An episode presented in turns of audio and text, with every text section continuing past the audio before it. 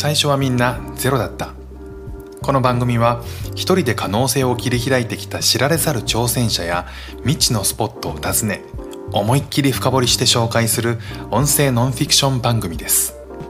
ナビゲーターは PR 会社を経て現在はシンガポールで生活している私福島博樹。そして取材と原稿はジャンルを問わず規格外の稀な人を追うまれびとハンターとして活動する川内伊代がお送りしてまいります。それでは本日もワクワクドキドキのゼロから始まる物語どうぞお楽しみください。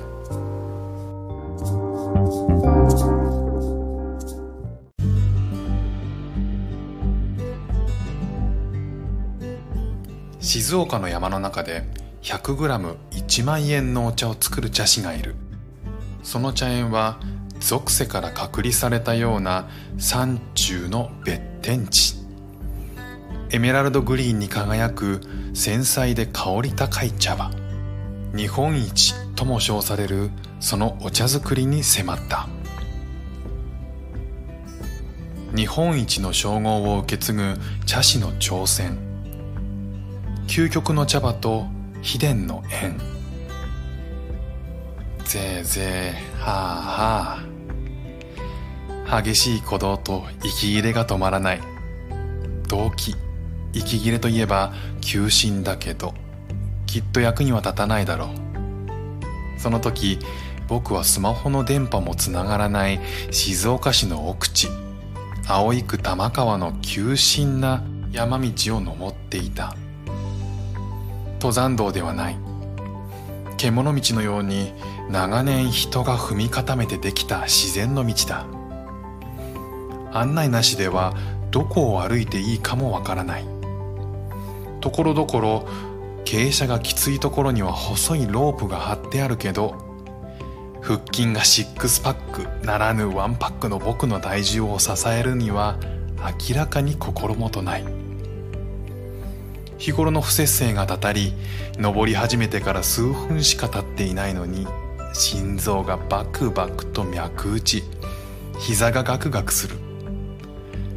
立ち止まって休んでいたら数メートル上で息一つ荒れていない小杉よしきさんが苦笑しながら「大丈夫ですか?」と声をかけてくれた「はい」と深夜残業上がりのサラリーマンのような張りのない声で返事をすると小杉さんは両手を腰の後ろで組みぴょんぴょんと飛び跳ねるようにして山を登っていく。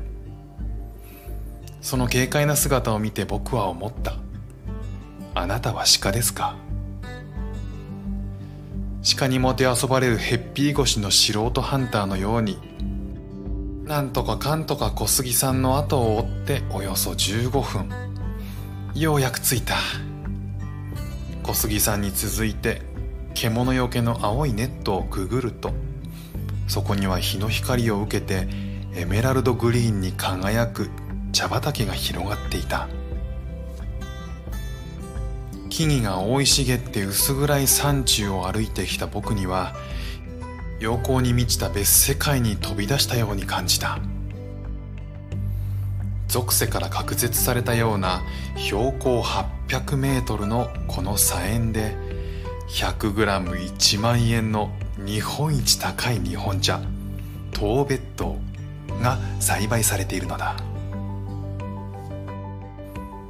背後を振り返ると茶園が緑濃い山々に囲まれていることがよくわかる。見たこともない風景に息を切らせながら「すごい」とつぶやくと東別島の2代目生産者小杉さんが爽やかな笑顔でうなずいた。はいここは秘境ですね。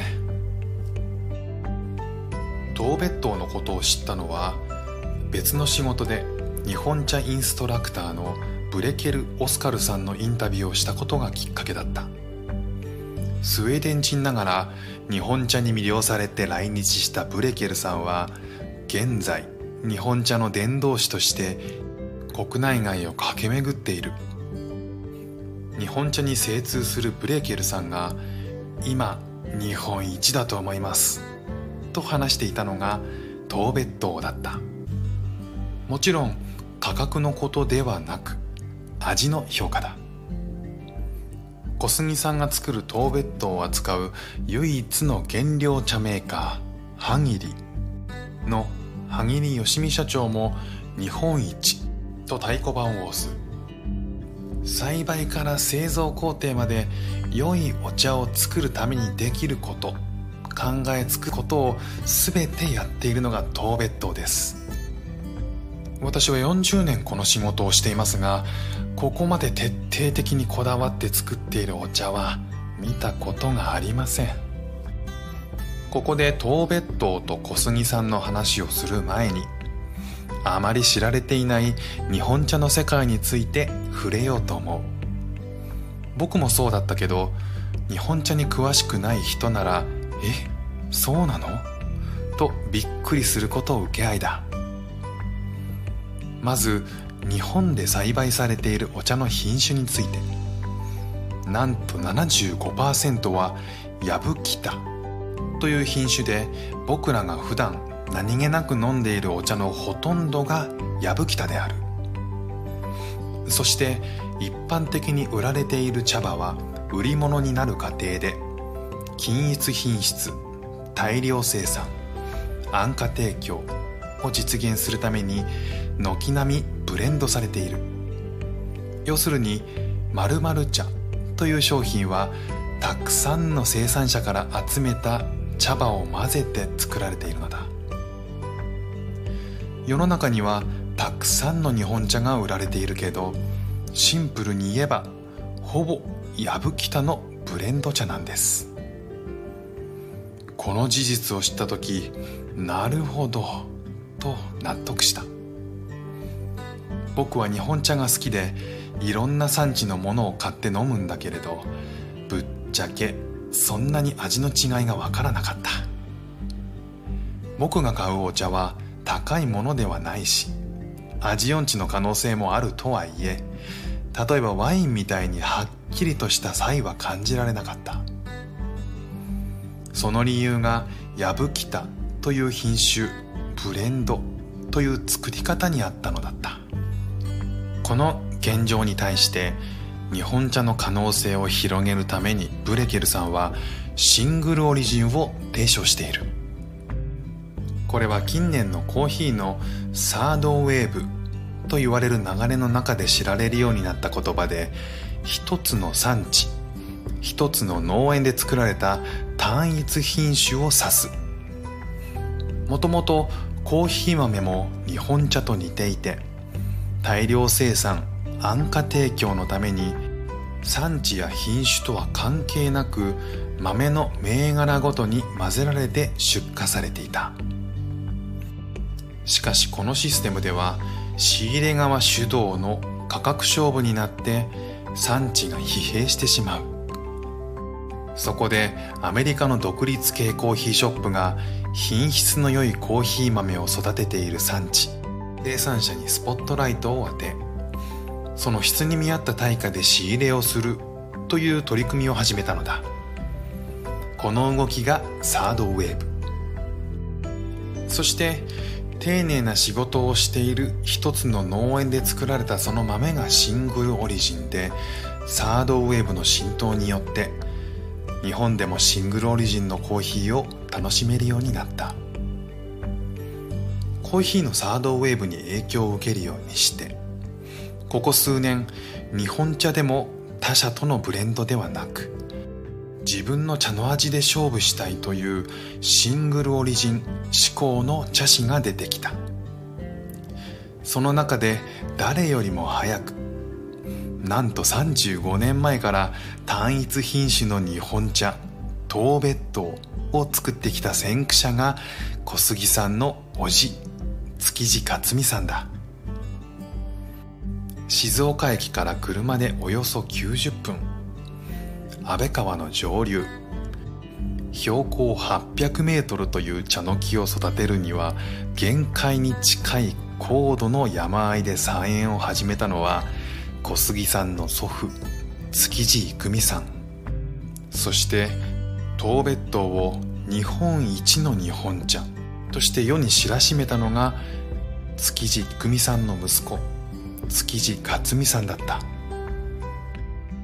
そもそも郁美さんはなぜたどり着くのも一苦労の山中でお茶作りを始めたのだろう。孫の小杉さんによるともともと所有してた山で南向きの斜面や隔離された環境が気に入ったと聞いています。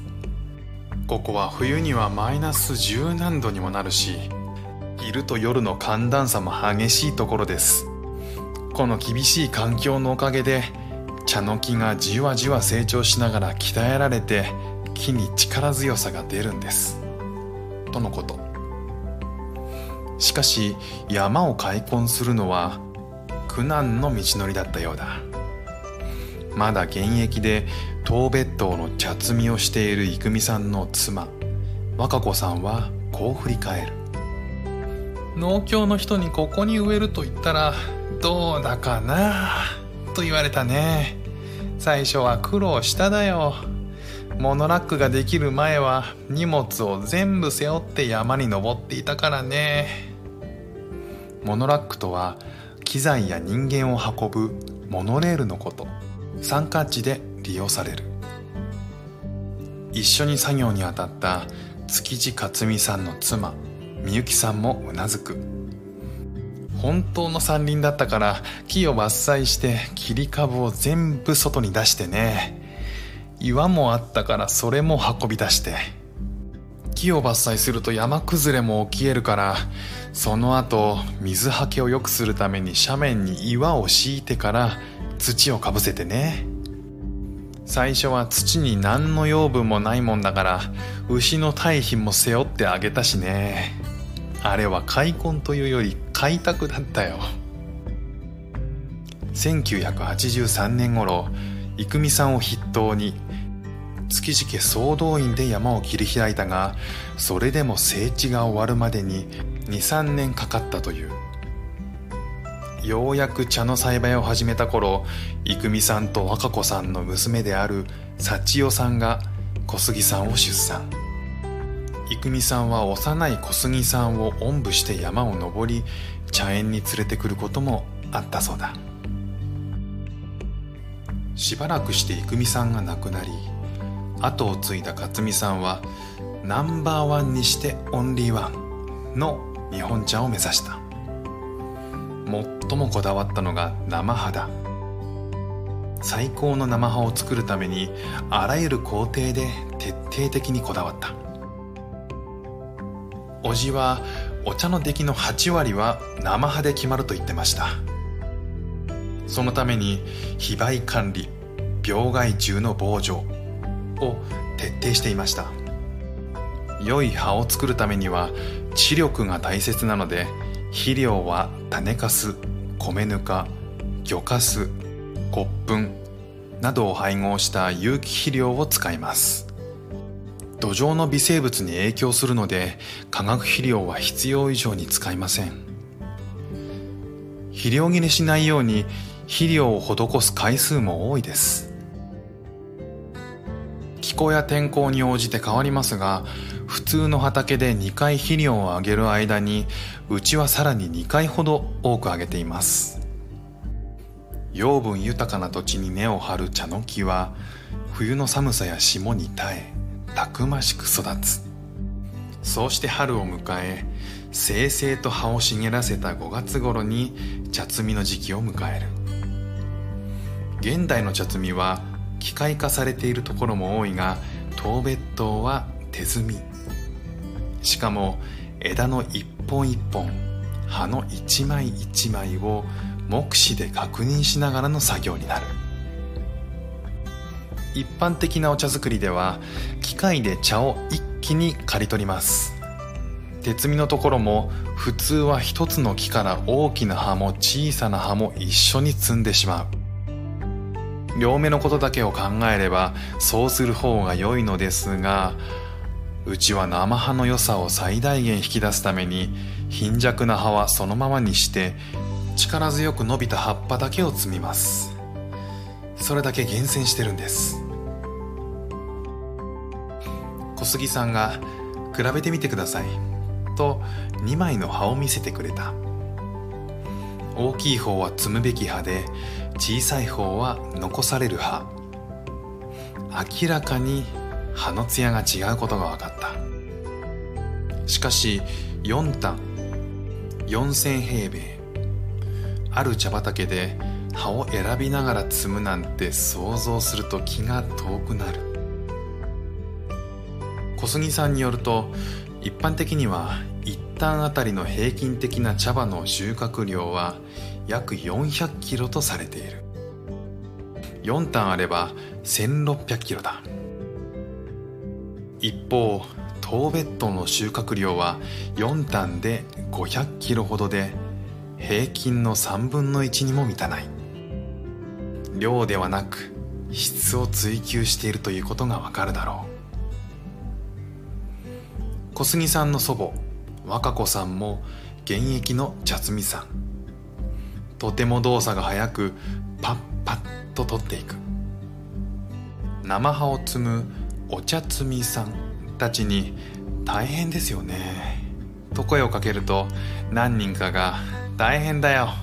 と声を揃えた。その中の一人が一枚一枚選びながら茶を摘む畑なんて他にないよ。と教えてくれた。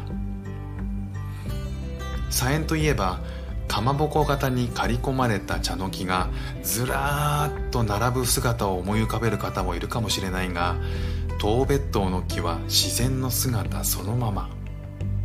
これにも理由がある。茶園でその年に最初に摘んだ茶葉は一番茶新茶と呼ばれ香り高く品質も良いとされる。一番茶が摘まれた後しばらくすると再び芽が伸び始める。これがある程度伸びたところで摘み取った葉を二番茶といい主にドリンク原料として取引されている。同じ作業を何度か繰り返し秋頃にシーズン最後の秋冬番茶が摘み取られる。この収穫作業を適裁機という手作業の10倍以上のスピードで葉を摘む機械で効率的に行うために茶の木がかまぼこ型に整えられているのだ。当別島はその必要がない。なぜなら年に一度しか葉を摘まないから。一番茶を収穫した後には地面から2 3 0センチぐらいの高さまで木を切ってしまう。そこからまた1年かけて木を育てるのだ。当別島は一番茶のみ。だからこそ希少で根が張るのである。お茶摘みさんが摘み取った生葉は何と言っても品の良い香りを放っていた。丁寧に手摘みされた茶葉はその日のうちにモノラックで山から下ろされ近くの工場に持ち込まれる。ここでもいわゆる常識とは違う作業が行われている。日本茶は収穫してからすぐに生葉を蒸す。葉に含まれる酸化酵素を失活化させるためだ。これをしないと葉の発酵が進んでしまう。葉に少しでも酸化酵素が残っていて発酵してしまうと日本茶としては使い物にならなくなるので普通は十分に時間をかけて蒸す。ところが築地さんは日本茶業界の常識とはかけ離れた方法を独自に編み出した。うちの工場では生葉に余分な蒸気をかけることで葉の成分が抜け香りが飛んでしまうと考えています。だから必要最低限なるべく短時間で蒸して香りや味を閉じ込める製法をとっています。おじは生葉が蒸されて出てくるまで123秒ほどと言ってましたが生葉の様子を見ながらやるので多少の前後はありますね。他の生産者からしたらそんな短くて大丈夫なのと思われるかもしれませんが酸化酵素を失活化させてしまえばそれ以上蒸す必要はないのでいつもギリッギリのタイミングを見計らっているのです。これは最も繊細な作業で他の工場では真似できないことだと思います。ナンバーワンにしてオンリーワンを目指した築地さんの取り組みを聞いて全ては最高の茶葉のためにという言葉が浮かんだ。実は東別島の茶の木の種類は前述したヤブキタ日本の75%を占めるヤブキタでありながら常識を覆すチャレンジの末に 100g1 万円の日本茶東別島が生まれたのだ。実は勝美さんは東別島以外にもお茶を作っていてそのどれもが国内外で高い評価を受けてきた。そしていつしか日本一の茶師と呼ばれるようになった。日本一の茶師が作り上げた茶畑を守りたい。そういう思いで小杉さんは築地さんの後を継いだ。大学は農学部で肥料や農薬に関するバイオ関係のことを学んでいました。卒業後は地元に戻って農業に関わる仕事に就こうと思って JA に入ったんです。でも働き始めてしばらくした頃に叔父の体調が悪くなって叔父夫婦には子供がいないこともあって叔父は自分ができなくなったら茶畑を閉めると言ってました。小杉さんには幼い時祖父郁美さんにおぶわれて山を登った記憶がある。モノラックにも乗ったし茶を蒸す工場で遊んだことも覚えていた。だから築地さんの言葉を聞いた時思い出の地でもあるこの佐園を残したいという思いが湧き上がってきた。その思いが覚悟に変わり2013年6年勤めた JA を辞めて佐園を継いだのだった。JA では営農担当で肥料農薬の成分や効能を茶農家に伝えてどの時期に何をすれば病気や虫の被害が減るのかをレクチャーしていた。しかし現場に立つといかに自分が頭でっかちだったのかを痛感した。例えば肥料でも収穫する1ヶ月前2週間前にこの肥料をやれば効果があるという知識はあります。でもその年に雨がたくさん降っていたら肥料の成分が水で流れてしまうし雨が降らないと肥料を溶かす溶媒がないから全然効かない。実際に現場でやることと机上論とはかけ離れていました。知識と現場のギャップに苦しむ小杉さんを作ったのは家族であり築地さんの時代から付き合いがある茶問屋やバイヤーだった。取材当日も左縁の葉の様子を見てどの辺りから摘み取りを始めるのか。小杉さんは勝美さんの妻であり叔母のみゆきさんと話し合いながら進めていた。同じ斜面でも日当たり具合によって微妙に成長速度が違うのだ。取材日。たまたま居合わせた東別島を取り扱う茶業者さんも小杉さんと虫の工程についてあれこれと話をしていた。きっと小杉さんと同じく関係者全員が東別島の菜園を大切に思っているのだろう。日本一の茶師の後を継ぐことにプレッシャーはないですか？と尋ねると小杉さんは一瞬沈黙した後はいと認めた。先代が作ってきたお茶があるから仮に僕が100%できたとしてもそれは先代と同じものであってやっぱり先代のお茶が一番だよねと言われます。先代を超えるため自分の名前で日本一にすることを考えると120% 130%のことをやっていかないといけない。でもこの素晴らしい環境を残してくれた叔父の恩に報いるためにもそれをやっていかないといけない。と思っています。他の農業と同じく日本茶の農家も高齢化によって耕作放棄地が増えており日々かなりの面積の砂園が減少している。農林水産省の統計では2017年の1年間で400ヘクタールが失われた。後継者不足もあり日本茶は衰退産業とも言われているが小杉さんは日本を代表するシングルオリジン東別島とともに逆風に立ち向かい続ける。東別島の香味は日本茶の中の日本茶でありその中でも風格があり唯一無二の存在だと思っています。時代の変化でもっと違う味のお茶を好む人たちが増えてくるかもしれないし他の良いお茶を作る生産者がたくさん出てきているけどおじがそうだったように僕はこの昔からのやり方を信じ自分の考え方を貫き通しますよ。そう心に決めましたから。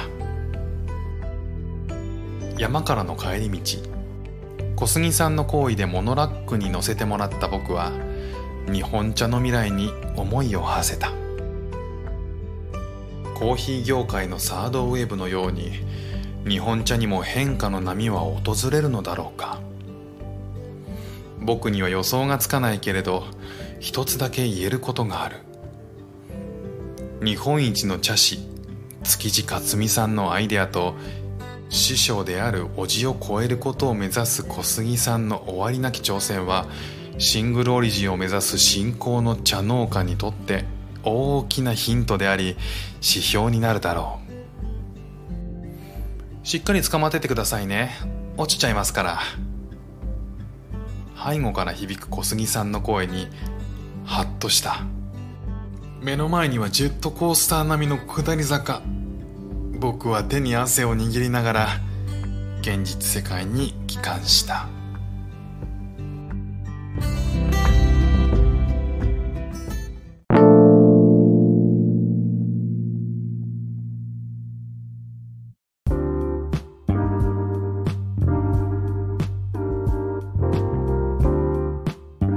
この内容は NEXCO 東日本が運営する旅サイト未知の細道で2018年6月10日にアップされた記事です。よかったらサイトの方も覗いてみてください。